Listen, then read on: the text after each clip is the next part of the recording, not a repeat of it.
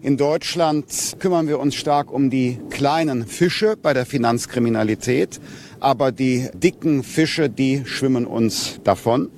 Und äh, deshalb will ich, wollen wir einen neuen Ansatz wagen. Wir wollen nicht, dass Deutschland länger genannt wird als ein Geldwäscheparadies. Mit diesen Worten hat Bundesfinanzminister Christian Lindner auf einer Pressekonferenz am Mittwoch seine neuen Pläne vorgestellt, um gegen Geldwäsche vorzugehen. Vor allem die großen Fische sollen in Deutschland stärker verfolgt werden. Lindner will deshalb eine sogenannte Bundesoberbehörde ins Leben rufen.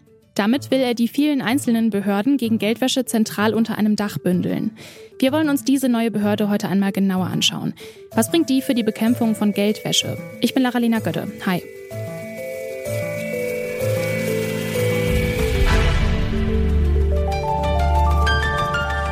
Zurück zum Thema.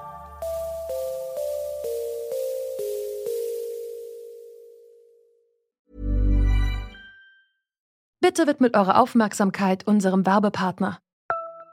Die Suche nach geeigneten Mitarbeitenden kann viel Zeit in Anspruch nehmen, muss sie aber nicht unbedingt, denn man kann sich helfen lassen. Zum Beispiel mit den Premium-Stellenanzeigen von Indeed, denn damit wird eure Stellenanzeige in der Suche sichtbarer und Bewerberinnen und Bewerber werden schneller auf euch aufmerksam. Indeed schenkt euch jetzt 75 Euro Startguthaben für eure Premium-Stellenanzeigen. Klickt dazu auf den Link in den Show Notes. Es gelten die AGB. Deutschland gilt als Geldwäscheparadies. Wie viel Geld hier gewaschen wird, ist schwer zu sagen. Grob geschätzt sind es ungefähr 100 Milliarden Euro im Jahr.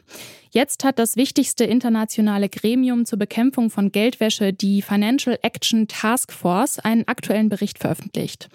Die FATF, wie das Gremium abgekürzt heißt, gibt Deutschland eine mittelmäßige Note. Trotz vieler Fortschritte in den letzten Jahren geht Deutschland immer noch nicht effektiv genug gegen Geldwäsche vor.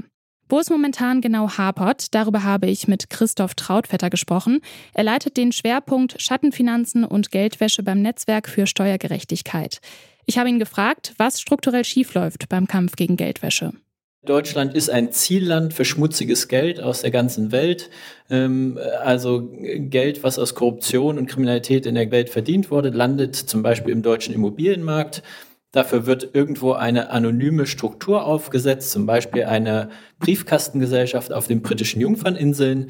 Und diese Briefkastengesellschaft auf den Jung von den Jungferninseln, vielleicht mit Bankkonto in äh, Dubai, kauft dann hier in Deutschland eine Immobilie und wird im Immobilienregister dann als Eigentümer eingetragen.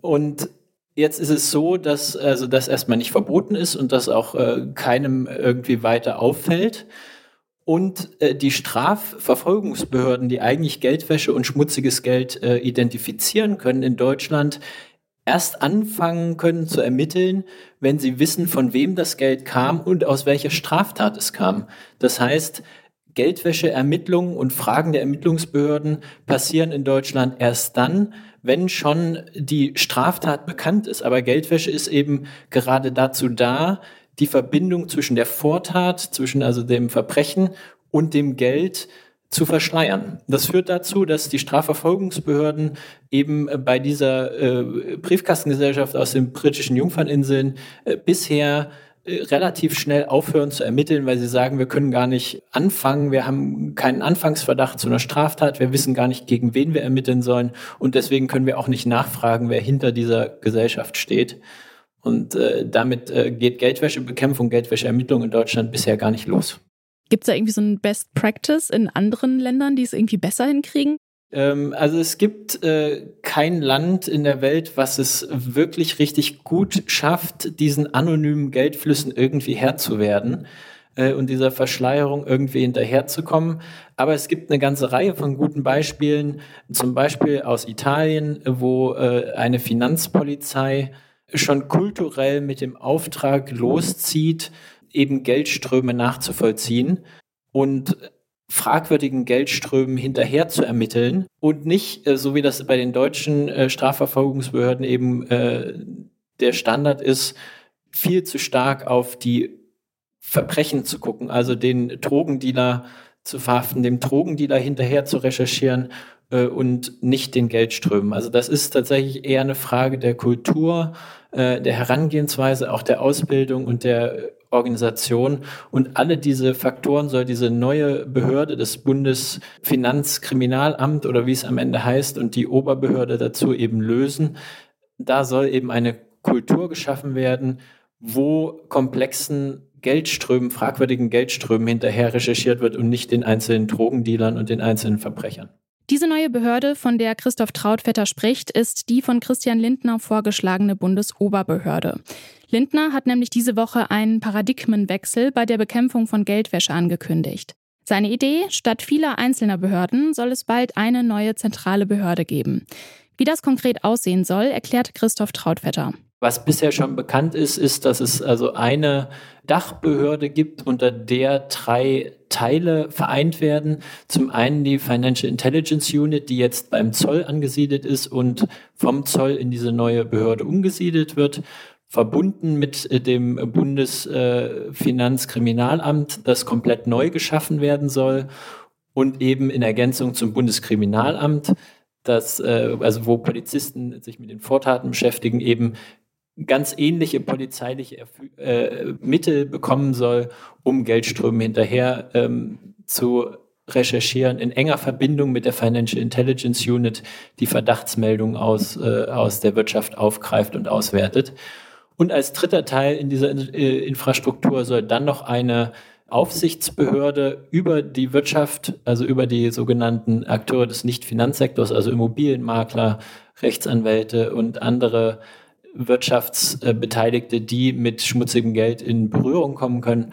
Und die sollen eben äh, jetzt nicht mehr von den Länderbehörden, von den einzelnen Behörden, sondern stärker koordiniert auch Teil dieser Oberbehörde dann ähm, werden und dort äh, beaufsichtigt werden. Ich finde, das klingt ganz schön ambitioniert. Ähm, wo sehen Sie die Hürden bei dieser Umsetzung? Also eine neue Behörde ist ja erstmal noch keine Lösung. Äh, sondern eine große Aufgabe. Man muss ähm, also Mitarbeiter finden, äh, man muss äh, die Behörde auch mit den äh, entsprechenden äh, Befugnissen ausstatten, man muss die Rechtsgrundlage schaffen, man muss ähm, also eine ganze Reihe von Sachen klären.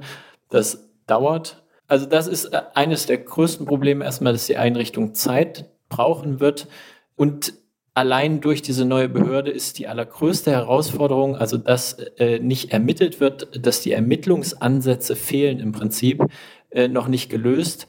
Das heißt, man muss auch mit dieser neuen Behörde immer noch einen Weg finden, dass die Ermittler auf verdächtige Geldströme aufmerksam werden und denen dann auch systematisch und gezielt hinterher recherchieren können. Dafür brauchen sie vor allen Dingen die Daten und den Datenzugang und um bei unserem Beispiel zu bleiben, Sie bräuchten eigentlich eine Übersicht über alle Immobilieneigentümer Deutschlands, um ganz gezielt die Briefkastengesellschaften aus den britischen Jungferninseln rauszusuchen und dann zu hinterfragen, wer da dahinter steht und in welchen Fällen eben diese britischen Jungferninseln, Briefkastengesellschaften schmutziges Geld verstecken. Und solange es diesen systematischen Datenzugang und diese Befugnis, auch diese Daten systematisch auszuwerten, nicht gibt, dann äh, funktioniert auch diese neue Behörde nur beschränkt. Christoph Trautvetter meint, eine neue Behörde allein reicht nicht aus, um Geldwäsche effektiv zu bekämpfen. ErmittlerInnen müssten zum Beispiel besser auf Daten zugreifen können. Dazu kommt, eine neue Behörde zu schaffen und die bestehenden Strukturen zu reformieren, ist aufwendig und zeitintensiv. Trotzdem, die geplante Bundesbehörde ist ein Schritt in die richtige Richtung, denn sie verfolgt einen neuen Ansatz bei der Bekämpfung von Geldwäsche. Statt einzelne Täterinnen zu verfolgen, sollen die Ermittlerinnen verdächtige Geldströme in den Blick nehmen und sich so nicht mehr an den kleinen Fischen abarbeiten, sondern die großen Fische fangen. Und damit verabschieden wir uns. Wenn ihr Feedback habt, dann schreibt uns doch gerne an kontakt.detektor.fm.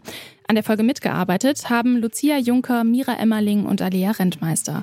Produziert wurde sie von Andreas Popella. Chefin vom Dienst war Alina Eckelmann und ich bin Laralina Gödde. Ciao und bis zum nächsten Mal. Zurück zum Thema vom Podcast Radio Detektor FM.